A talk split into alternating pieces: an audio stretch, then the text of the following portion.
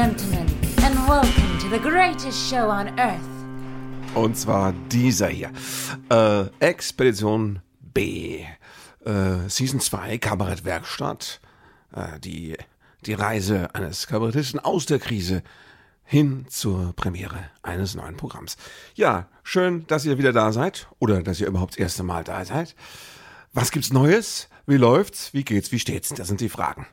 Und ähm, naja, ich habe ja schon gesagt, ich würde gerne, das habe ich angekündigt, ich würde euch gerne berichten, wie es so läuft bei den ersten Auftritten, die man so hat im Pandemie-Kulturland da draußen. Und äh, das ist eigentlich schon ganz bezeichnend, was ich ähm, für Auftritte hatte, so in den letzten Tagen. Ich war letzte Woche, äh, donnerstags hatte ich einen Soloabend, ähm, also Corona-Solo, ne? gute Stunde, 65 Minuten ohne Pause.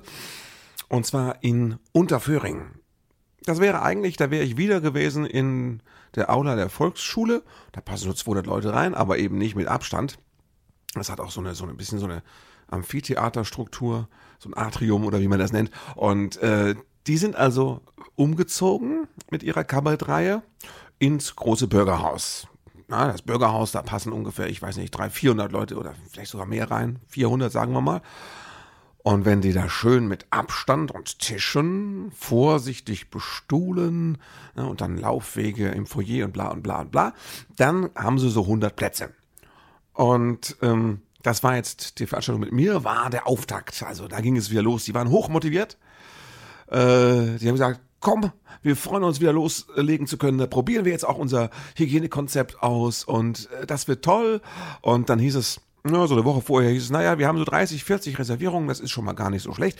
Entspricht auch ungefähr meiner bisherigen Beobachtung, diese Faustregel. Ich sage ja immer, die Theater haben ungefähr ein Drittel ihrer Plätze zur Verfügung und wenn sie Glück haben, kriegen sie die Hälfte davon äh, belegt. Und das war so ungefähr im Trend, aber dann, einen Tag vorher, hieß es Alarm, Alarm. Äh, es gab ganz viele äh, Leute, die ihre Tickets äh, zurückgegeben haben und wir haben Absagen. Und also wir würden aber trotzdem unbedingt gerne spielen, auch wenn es ganz wenig Zuschauer sind. Und ich habe dann ne, gesagt, ja, ach Gott, wenn ihr wollt und die zahlen ja auch eine richtige Gage, dann, dann komme ich, dann mache ich das, bin ich mir nicht zu schade. Ich fahre hin, äh, komm da rein und äh, Techniker, ne, also mit Maske und so und Mikrofon war desinfiziert und alles ganz wichtig. Äh, es war schon sehr geräumig bestuhlt. Also bestuhlt kann man nicht sagen. Sie hatten so zwei, so, so schräg, so ganz große Tischreihen reingestellt und Stühle. Und ähm, naja, also um es kurz zu machen, ich habe dann mich erkundigt, wie sieht's aus, wie viele Leute kommen denn? 14 hieß es, ist der aktuelle Stand. Später habe ich erfahren, am Tag vorher waren sie bei fünf als sie gesagt haben, komm doch, wir freuen uns. Ja, siehst du mal, wie verzweifelt die sind. Die wollen einfach auch anfangen. Egal, ob der Künstler jetzt vor keinem oder einem spielt. Es gibt ja diese alte Regel, wenn einer mehr auf der Bühne steht, als im Publikum ist, aber als Solist hast du da immer ziemlich verloren. Naja, wir hatten dann noch abends, also dramatische Zuwächse an der Abendkasse. Es kam, es, am Schluss waren es 18. 18 Leute. Ja. Im Bürgerhaus in Unterföhring. Mein Solo. Jetzt ist das so, wie es immer ist. Ähm, die waren natürlich nett. Die waren super. Besser kann man das nicht machen als 18. Ich habe die gleich am Anfang beruhigt. Hier machen Sie sich keinen Stress. Äh, Sie müssen jetzt nicht den Eindruck erwecken, als wären Sie ein richtiges Publikum. Ja, mal ganz locker und, und, und, und wir gucken mal. Das ist jetzt auch keine richtige Theaterveranstaltung. Das ist mehr so, eine, so ein kulturpolitisches Statement und außerdem bin ich ja käuflich. Ja, dachten die noch, das sei ein Witz, aber ja. Es, sag mal, es lief. Na, es war eigentlich sogar schön. Also alle 18 und ich hatten das Gefühl, äh, das ist so ein Abend, den wollen wir natürlich in der Form nicht mehr äh, in der Zukunft haben. Wir würden uns gerne mal wieder irgendwann in der Normalität sehen und nicht so, aber es war soweit schön. Ich habe dann später erfahren, äh, als sie die 40 Reservierungen hatten, passierte folgendes. Die Leute riefen an und sagten, oh, das ist ja gar nicht Open Air. Ihr hattet doch bisher immer alles Open Air, da war doch Open Air Kino und Konzert und das ist ja drin, dann, dann wollen wir nicht. Also die hatten da echt eine ganz große Barriere und äh, Sorge, wie das drinnen wohl sein mag. Dabei war da unglaublich viel Luft um die Zuschauer herum. Ja, Luft, zwischen den Menschen. Ich sage ja immer, das Publikum leitet nicht richtig, weil da zu viel Luft dazwischen ist. Es war natürlich auch so. Aber na, gut, es war ein Auftakt. Und ich habe dann da übernachtet und äh, am nächsten Tag bin ich Richtung Chiemsee gefahren. Da war in Traunreuth eine Lachnacht. Das ist so eine Comedy-Mixed-Show, die habe ich moderiert. Und äh, das, die war auch, die ist im K1, da passen auch, was weiß ich, auch so 300 rein oder sowas oder vielleicht auch 400. Und äh, kam da schon hin und das ist eine Show, ich habe moderiert, dabei waren wunderbare Kollegen, Roberto Capitoni, Patricia Moresco, Vera Deckers und ähm, hier auch Roger Stein. Und na, wir kommen da hin zum Soundcheck und fragen, na, wie viele Karten, was habt? Und dann hieß es, ja, wir rechnen mit 40. Also auch da eine Zahl, nicht ganz so dramatisch, aber immerhin, wenn man es jetzt umrechnet, wenn man sagt, da waren fünf Leute auf der Bühne für jeden acht Zuschauer. Ne? Gut, wir haben es trotzdem ernst genommen haben ordentlichen Soundcheck gemacht, schönes Licht eingerichtet und haben dann diese Mixed-Show gespielt mit 40 Zuschauern, die wirklich, kann man sagen, alles gegeben haben. Also viel besser geht das nicht mit 40 Zuschauern in so einem großen Saal. Die hatten wirklich Spaß. Es war für sie ein bisschen anstrengend, das hörbar zu machen, aber sie haben es hingekriegt und dann sind sie so ein bisschen auf die hysterische Schiene gerutscht irgendwann. Auch und am Schluss war wirklich Halligalli. Und auch da haben wir dann gesagt, Mensch, oh, es könnte ein erster Schritt hin zur Normalität sein. Aber ähm, normal ist das nicht. Ne? Also das waren beides echt miese Zahlen, ja, wie man sie normalerweise nicht, nicht haben möchte. Ja. Ähm, gut, am nächsten Tag bin ich nach Hause gefahren, habe noch die Kollegin Vera Deckers mitgenommen. Und das ist im Grunde eigentlich jetzt ähm, fast ein, ein, Themenwechsel. Ich könnte hier mal so ein, ich habe doch, habe ich nicht so. Na, das ist jetzt eigentlich nicht das richtige Jingle, aber egal. Hier, das wollte ich machen. Das ist Themenwechsel, genau. Ich bin zurückgefahren und wollte erzählen, ich habe ähm, im Auto dann zusammen mit der Vera Deckers, die ich dann an Bord hatte, äh, äh ich habe die hier in die Region geschattelt und dann ist sie von hier aus weitergefahren mit dem Zug. Ähm, aber ich habe Podcast gehört mit ihr. Und das wollte ich euch erzählen, weil ich es euch empfehlen und ans Herz legen wollte. Ich habe dieses von diesem wunderbaren äh, Interview, Musiker-Interview-Podcast, ähm, das heißt ja Reflektor, habe ich anderthalb Stunden Gespräch mit ähm, äh, hier Reinhard May gehört. Und ich muss ehrlich sagen, ich habe so gedacht, das wird jetzt ein bisschen langweilig werden und das war ganz, ganz, ganz toll. Ich kann euch das nur empfehlen. Ich mache euch auch einen Link, glaube ich, hier unten in die Show Notes rein. Das müsst ihr mal hören. Also ich war echt geflasht von Reinhard May, weil der Mann ist jetzt 77, bald 78 und der klingt so frisch und jugendlich, wenn der erzählt von seinem Beruf. Der klingt wie ein sehr jung gebliebener Endvierziger oder sowas. Das ist wirklich irre. Und der ist auch, der ist auch total, das ist ein Technikfreak, ja. Der hat zu Hause ein kleines Ministudio mit seinem Mac und einem tollen Mikro und begeistert sich für die Technik und und und und äh, ist auch Streaming gegenüber sehr, also ne, hier Spotify und Co. Er sagt, das sind die Zeiten sind so, es kaufen nicht jeder Platten, meine alten Fans kaufen Platten, aber die anderen machen das so, das ist auch gut und äh, total frisch und offen. Und er hat auch so lustige Geschichten vom Tourleben erzählt, dass er auf Tour so ein bisschen einsilbig wird seine Frau sagt, er wird zu Alf. Weil irgendwie Alf, äh, wenn er schlecht gelaunt war, hat er sich irgendwie auch in eine Kiste verzogen, um niemanden zu gefährden. Und so ähnlich äh, ist wohl Rainer May. Er redet nicht gerne und, und ist immer unglaublich früh im Saal. Der macht, beim Soundcheck spielt er immer alleine. Der ist ja alleine auf dem sein ganzes Programm, jeden Abend sein ganzes Programm durch. Weil er sagt, das gibt ihm Sicherheit. Das nach all den Jahren, das fand ich unglaublich sympathisch. Und wenn er auf Tour ist, spielt er jeden Tag. Der macht keine Off-Days, also Pausentage. Jeden Tag, weil er sagt, dann bleibt er drin. Also das war wirklich ein tolles Gespräch. Und ich habe mir nur so gedacht, Mensch, mit Ende 70 würde ich genau, gerne noch genauso jung im Kopf sein, frisch und begeisterungsfähig. Das, das würde ich mir wirklich wünschen. Ja. Gut, ähm, das nur als Exkurs. Einen Auftritt hatte ich noch, und zwar am Montag. Da war ich in Bottrop. Ja. Und da hatte ich jetzt Glück, weil das war, das war so ein, ähm, äh, so ein Abo-Publikum-Auftritt. Also das war so ein Auftritt, wo die einfach, die hatten fürs Abo-Publikum 200 Karten waren da schon weg. 200 Karten kriegen sie nicht in den Saal. Also haben sie die Veranstaltung offiziell abgesagt, alle Abonnenten angeschrieben und gesagt, wir machen zwei Veranstaltungen draus, eine Montag, eine Mittwoch. Sucht euch aus, wo ihr kommen wollt. Und jetzt muss man sagen, Abonnenten. Früher haben wir ja so ein bisschen den Kopf geschüttelt, wir überheblichen Kleinkünstler. Das Abo-Publikum, das ist immer so ein bisschen dröge, ist spießig, langweilig, die sind auch so ein bisschen starr, ja, starrsinnig auch und so, Abo-Publikum. Äh. Mittlerweile, durch die Pandemie, muss ich sagen, ich habe mich also nicht nur ans Abo-Publikum gewöhnt, ich bin froh, dass es das gibt. Weil diese, dieser Starrsinn, das ist eigentlich eine schöne Art von kultureller Beharrlichkeit. So verstehe ich das mittlerweile. Weißt du, die ziehen es durch. Die sagen, nö, wir haben das Abo, wir haben bezahlt, wir gucken wir uns das an. Und dann sind die auch eigentlich alle da. Na? Es war ausverkauft. Also ihr wisst, ne, das heißt Corona ausverkauft. Im Grunde leer, aber eben alle Plätze, die belegbar waren, belegt. 70 Leute waren da im Kammermusiksaal der Musikschule, der, ich glaube August Everding Musikschule. Ich hatte einen Flügel, da freue ich mich immer besonders, einen Bechsteinflügel. Ähm, das ist ein, ein ganz besonderer, teurer, der hat noch so vier schwarze Tasten ganz links unten.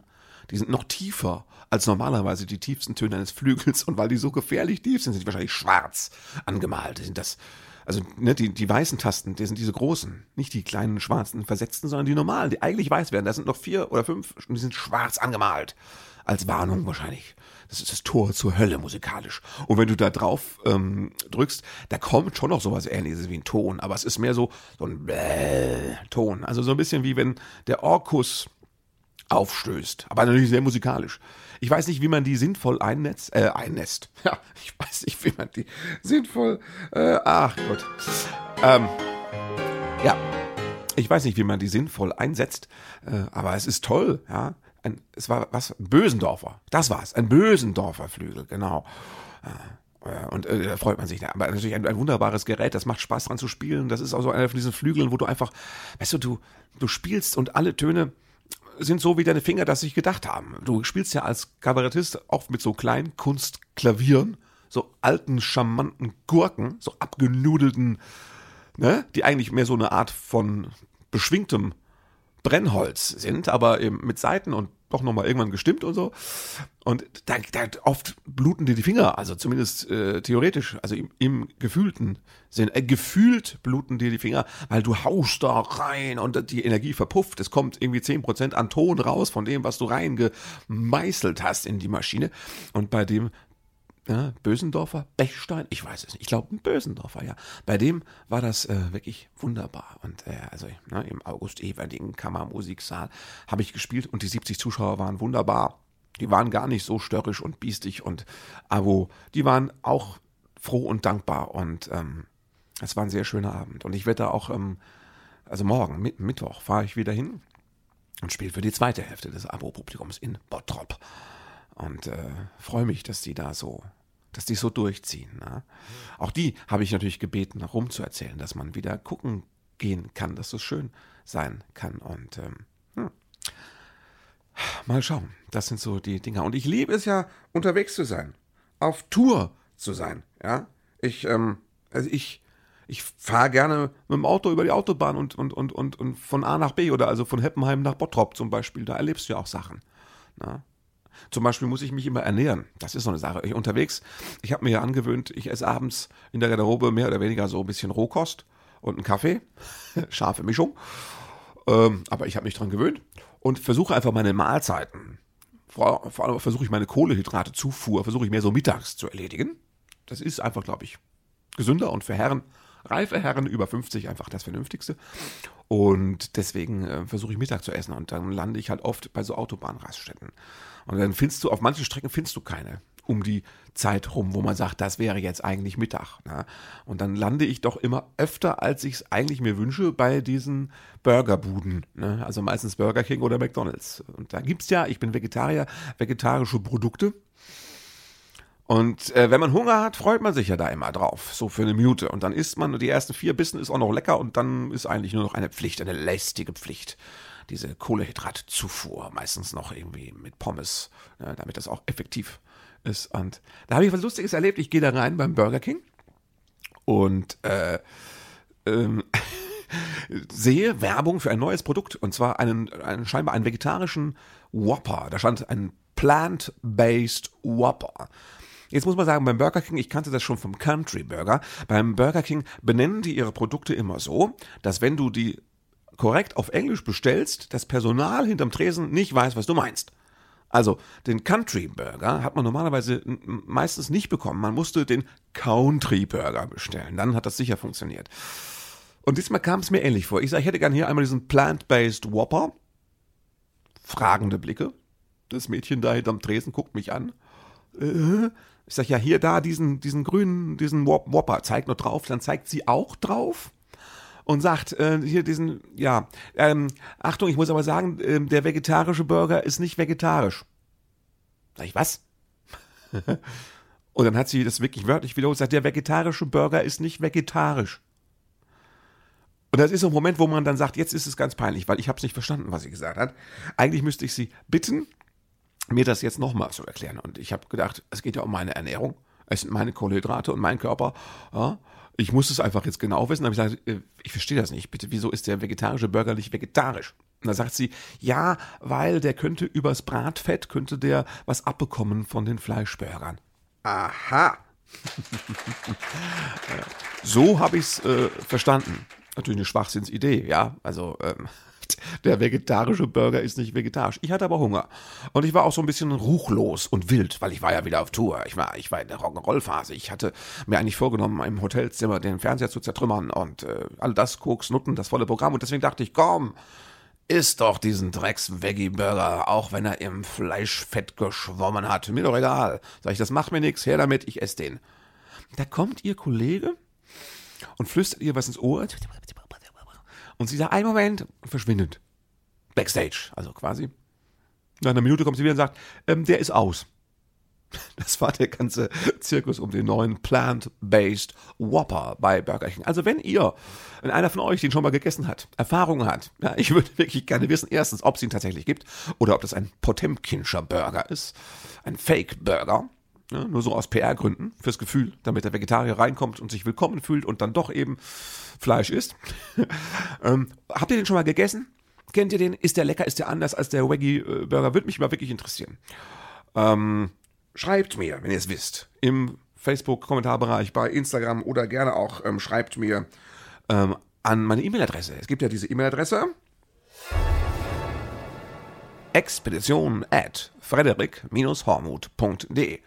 Da könnt ihr mir mal schreiben, damit ich dann weiß, ob der eine, irgendeiner von euch den gesehen hat. Gibt es den wirklich? Oder ist der Plant-Based Whopper so eine Art Yeti? Na? Kennt man nur vom Hören sagen? Psst, psst, psst, psst. Ist nicht da, gibt's nicht. manche glauben dran, manche sagen, sie haben es gesehen. Ja. Und äh, ja, also würde mich wirklich interessieren. Das ist das Lustige auf Tour. Auch diesen Fraß, den man sich damit da reinschiebt. Boah. Ne. Ich bin ja wirklich mal gefragt worden, bei McDonalds habe ich auch mal einen vegetarischen Burger bestellt und da hat der Typ hinterm Tresen mich ernsthaft, ganz ernst, mit treuherzigem Augenaufschlag, hat er mich gefragt, äh, mit Bacon? Hm, kannst du nicht ausdenken, sowas, wirklich mal. Ja, also ich liebe es, auf Tour zu sein. Gerade welche, wegen solcher Geschichten, aber natürlich auch, ähm, ich liebe es auch, weil das die Sache ist. Rumfahren durchs Land, weißt du? Von zu Hause weg irgendwo hin, wo man noch nicht war, vielleicht. Fremdes Publikum, neue Bühnen, dieses, dass man so sich darauf einlässt und dann macht man einen Abend und dann wird gejubelt oder auch mal nicht. Kommt ja selten, aber kommt auch mal vor. Ne? Und dann fährt man wieder weg. Das ist diese fahrendes Volk Freiheit. Das mag ich sehr gerne. Und es ist auch für mich, ich liebe es ja auch so, tagsüber alleine im Auto zu sitzen. Ich finde das fantastisch. Ich muss mit keinem reden. Da bin ich ein bisschen wie Reinhard May. Ich liebe es. Ich rede abends auf der Bühne, da rede ich. Ja, sagen wir so, alles nach 18 Uhr rede ich. Aber vorher gerne auch mal gar nicht. Das kannst du ja zu Hause mit der Familie nicht bringen. Ne? Deswegen, das ist schon toll. Und ich mag das gerne. Jetzt ein bisschen Sorge, wie es weitergeht, weil ähm, es sind schon auch Veranstaltungen abgesagt worden, zum Beispiel im November, weil die Veranstalterin sagte, ähm, ja, aber zurzeit steigen doch die Zahlen wieder. Und man sagen muss, ja, die Zahlen steigen jetzt, was heißt das? Ne? Was heißt das für November? Und ähm, ja, sollten wir das nicht erstmal offen halten und eher kurzfristig entscheiden, ist schwierig. Da muss man natürlich Mut für haben, ich weiß. Mit den Zahlen, das ist natürlich, ich weiß, dass das, es ist überfordert ja auch mich mit den Zahlen. Ich habe das jetzt für mich vereinfacht, ich, weil immer dieses mit äh, Infektionen und äh, belegte Krankenhausbetten und und und äh, R-Zahl und die neue R-Zahl und dann die Zahl der der falschen Positiven, die es vielleicht geben kann, diese ganzen Rechnereien, so viele Zahlen. Ich bin nicht gut in Mathe. Ich war das in der Schule nicht. Ich wollte auch nie in meinem Leben jetzt durch eine scheiß Pandemie gezwungen werden, mich für Mathe zu interessieren. Ich will das nicht. Ich will eigentlich Mathe noch weniger als einen Virus. Ich glaube, im Grunde ist es so. Deswegen ähm, habe ich jetzt beschlossen, ich vereinfache das. Ich kann nicht mehr diese ganzen Zahlen lesen. Ich habe jetzt für mich einen Trick rausgefunden. Es gibt, ich orientiere mich jetzt nur noch an einer einzigen Zahl. Und zwar, wir haben um die Ecke eine Tankstelle. Ich schaue nur noch auf die Anzeigentafel, was der Dieselpreis ist. Das ist meine, meine Lotsen, meine Kennzahl, meine Pilotzahl, an der ich mich orientiere. Ja, Diesel. Ja, ich habe jetzt heute für irgendwie, äh, ich glaube, 98 Cent. Ja, also der Tief Punkt waren schon mal vor der Woche waren irgendwie 96 Cent. Da hatte ich echt ein bisschen Angst. Also es war beim, beim, beim während des sogenannten Lockdowns waren es mal 98 Cent und ich dachte, das war der Tiefpunkt und jetzt waren wir letzte Woche wirklich bei 96 Cent. Ja. Vor drei Wochen irgendwie 1,10 Euro, da war ich beruhigt. Da dachte ich, wenn es wieder teurer wird, dann geht's aufwärts und da, dann ist der, ist der Virus im Sinkflug. Ja. So ein umgekehrtes Verhältnis. Je besser es dem Virus geht, desto niedriger ist der Dieselpreis. Meine Theorie. Deswegen, ich gucke nur auf die Zahl. Ja. Und jetzt, wo der Dieselpreis doch wieder mal so unter einem Euro pendelt, muss ich sagen, mache ich mir doch Sorgen wegen dem Corona. Ja. Guck jeden Morgen, immer mit ich, wenn ich mit dem Hund morgens rausgehe, schaue ich da zum Dieselpreis und hm, ja. Die Leute haben halt immer noch Angst. Also das Schlimme ist, die Leute haben nicht nur Angst davor, dass es irgendwie im Theater komisch ist und ihnen jemand da Aerosole von hinten ins Nasenloch reinlacht. Leute haben auch Angst davor, dass es ja schlimmer werden könnte. Na? Also äh, die zeigen steigende Zahlen und sowas und es, so, es ist auch ein bisschen eine vorauseilende Angst. Wobei, da muss ich sagen, nee, ich glaube, die Menschen haben gar nicht so viel Angst. Es, ich glaube gar nicht, dass zurzeit Angst das Hauptthema ist. Ich glaube, die Leute versuchen einfach das Richtige zu tun. Die versuchen ihren Beitrag zu leisten, damit alles besser wird. Und viele denken halt jetzt, das Beste wäre doch, dass man solche Veranstaltungen immer noch vermeidet, weil sie möchten das Infektionsrisiko allgemein ja, für die ganze Bevölkerung gering halten. Und ähm, kann das verstehen. Bin aber nicht sicher, ob das der richtige Weg ist. Na? Also ich würde mich freuen, wenn wir weitermachen. Ich weiter rumfahren darf und äh, ihr weiter auch in diese wunderbaren Kleinpublikumsveranstaltungen, Kleingruppenarbeit, satirische, äh, wenn ihr da reingeht und wir uns da sehen. Das ähm, wäre weiterhin schön. Also traut euch ruhig. Ne? Ja, ich bin immer noch am Basteln. Also hier Themenwechsel. Ne? Ich bin immer noch am, am Basteln. Ich sammle noch Ideen für, für das nächste Programm natürlich. Ähm, und versuche eben erstmal alles zu sammeln, was ich an Ideen habe. Will da jetzt auch nicht allzu sehr einsteigen. Mir ist aber noch eins aufgefallen, als ich über das Wort wir nachgedacht habe, von wegen, wer ist eigentlich wir? Da fiel mir ein, ist das eigentlich ein, ein unbrauchbares Wort? Ist das Wörtchen wir an sich ein bisschen verbrannte Erde? Ist das nicht an sich schon verdächtig? Also, ich meine, die Frage wäre, wenn das Wörtchen wir irgendwo auftaucht, stinkt das dann nicht schon, weil das Wort einfach missverständlich ist? Kann man überhaupt noch ganz unschuldig und aufrichtig von wir reden, ohne dass man immer fragen muss, okay, wen meinst du denn im Detail? Na? Wo ist das Wörtchen wir überhaupt brauchbar? Selbst wenn man sagt, wir lieben uns, dann ist ne, das also äh, ja wer? du sie, sie dich, sicher, beide gleich, wissen beide, was lieben heißt, haben verschiedene Modelle vielleicht von Liebe. Äh, liebst du sie, sie, also das, selbst da ist es nicht einfach. Wir, dieses Zusammennehmen von Menschen, das Zusammennehmen von Individuen, das oft nicht funktioniert. Ja? Beziehungsweise, mh, hm, es ist wahrscheinlich einfach oft nur so ein bisschen ähm, PR weil man so ein Gruppengefühl erzeugen möchte. Das ist so ein Wohlfühlwort, das Gruppendynamik äh, erzeugen soll, ne? Zusammengehörigkeitsgefühl. Also eigentlich ein manipulatives äh, Wörtchen. Gut, wenn jetzt eine Mannschaft sagt, wir haben gewonnen, dann würde ich sagen, okay, verstehe ich, ihr habt es alle gewonnen. Aber wer das Spiel gemacht hat, ist ja auch schon nicht klar. Waren das wirklich alle wir? Ist es, ist es eine Mannschaftsleistung oder waren es doch die drei Stars der Mannschaft? So, so einfach ist das nicht. Ist, ist wir überhaupt ein brauchbares Wort? Oder ist es nicht auch ähm, ein ablenkendes Wort, ne? Weil jemand irgendwie sagt, wir haben ein Problem und er meint damit natürlich, äh, ihr habt es gemacht und ich muss es mit euch ausbaden. Zwei ganz verschiedene Sachen. Also mich, ich bin mit einem misstrauisch. Ich finde, das Wort wir scheint mir ein bisschen unseriös zu sein. Und äh, es kann sein, dass die Aufgabe darin besteht, dass man es versuchen muss zu ersetzen und zu präzisieren. Können wir uns darauf vielleicht einigen? Also, nee, na, Ihr wisst, was ich meine. Ähm, das ist so ein typisches Wort, wenn du da länger drüber nachdenkst, verschwimmt es total. Ich, das ist so ein bisschen wie, kennt ihr das als Kind, wenn man, wenn man ein Wort so lange wiederholt, bis es sich auflöst? Kennt ihr das? Ich habe das als Kind manchmal gemacht. Ich habe Wörter so einfach ganz oft gesagt. Kinder haben ja manchmal sowas Zwängliches an sich. Ich kenne das auch von meinem Sohn. Und ähm, ne, dann habe ich, ich kann mich zum Beispiel wirklich, ich habe eine Kindheitserinnerung, dass ich irgendwann mal das Wörtchen Lastwagen so oft gesagt habe, bis ich es nicht mehr verstanden habe und es völlig grotesk fand. Und ich, ich spüre jetzt schon, das Wörtchen Lastwagen, das ist, ähm, also, das ist, äh, das eignet sich dafür, dass man es grotesk findet. Du musst es gar nicht oft wiederholen. Ich kann mal, wir können es mal versuchen. Lastwagen, Lastwagen, Lastwagen, Lastwagen, Lastwagen, Lastwagen, Lastwagen. Ich kann jetzt schon den Countdown ausblenden, weil für mich ist Lastwagen eigentlich äh, völlig ähm, jetzt schon Lastwagen. Es klingt eigentlich das Wort nach dem sechsten, siebten Mal wiederholen klingt es für mich Lastwagen eigentlich nur noch, als würde dir die Zunge aus dem Mund springen wollen. Ja, so eine schlecht sitzende Prothese einfach so Lastwagen. Es ist ein unangenehmes Wort. Und also ich habe das als Kind gespielt. Kennt das einer außer mir oder bin ich völlig bekloppt? Das würde mich auch interessieren. Hat irgendeiner von euch das als Kind auch gemacht? Wörter kaputt wiederholt. So nur für sich. Also es hat auch hoffentlich kaum einer mitbekommen. Es war Kindheitserinnerung. Ich weiß nicht, wie alt ich da war. Irgendwas zwischen fünf und zehn. Na, lasst es mich wissen, wenn ihr auch Wörter kaputt gesprochen habt, wiederholt habt.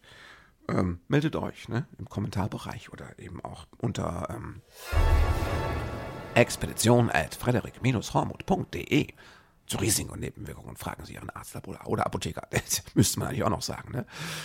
Ja, also ich kam ja davon, dass ich sagte, das Wort wir, dass je länger ich über wir nachdenke, desto weniger traue ich dem Wort noch. Ja, ich misstraue ihm. Es löst sich auf. Das Programm wird trotzdem so heißen. Und ähm, vielleicht wird es um Strategien gehen, wie man sich von dem Wörtchen wir befreien kann.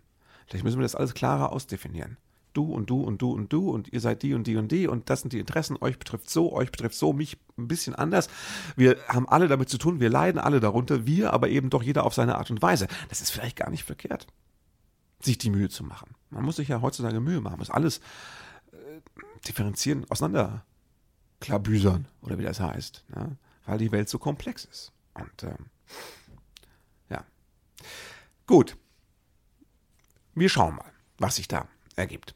Ähm, ich werde wieder zu Auftritten fahren. Also wie gesagt, morgen fahre ich nach Bottrop. Ich habe noch keine Ahnung, wann ich wie, wo, was zum Mittag esse. Meine Frau sagt immer so schön, schmiert doch ein Brötchen.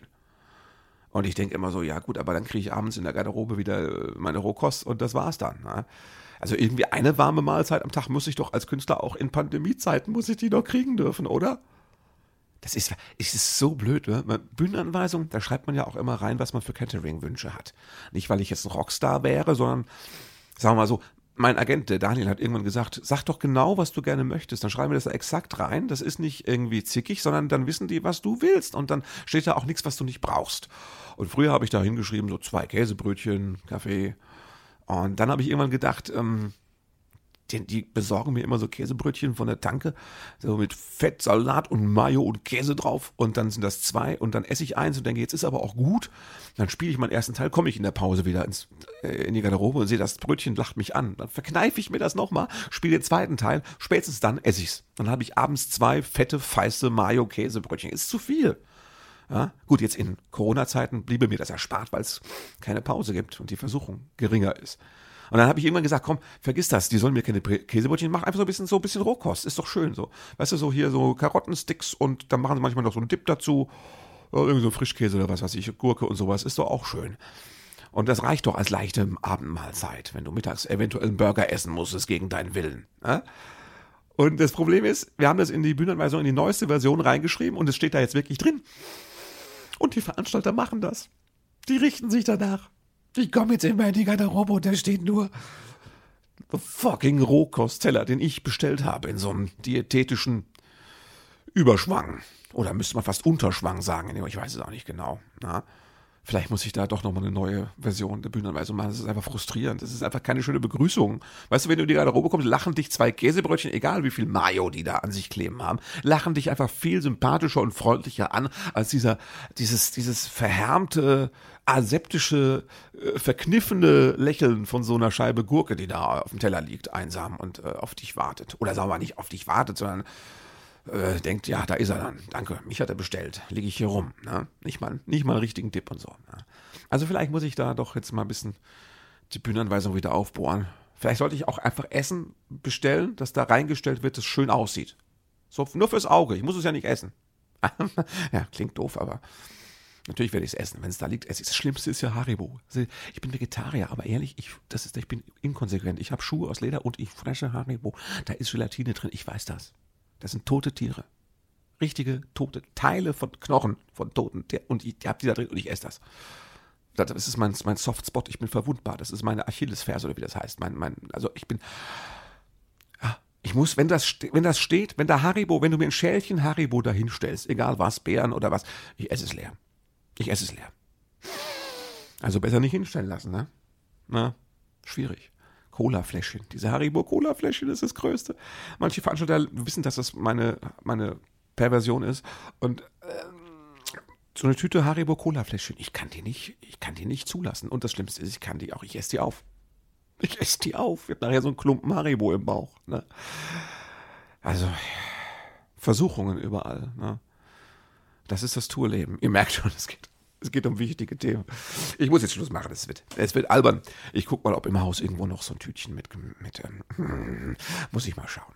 Also, ich werde euch berichten, wie es weitergeht, was so passiert. Freue mich, wenn ihr wieder reinhört, euch mal meldet. Ne? Und äh, sage soweit, schön, dass ihr dabei wart. Bis nächste Woche. Ne? Thank you for being a part of this show.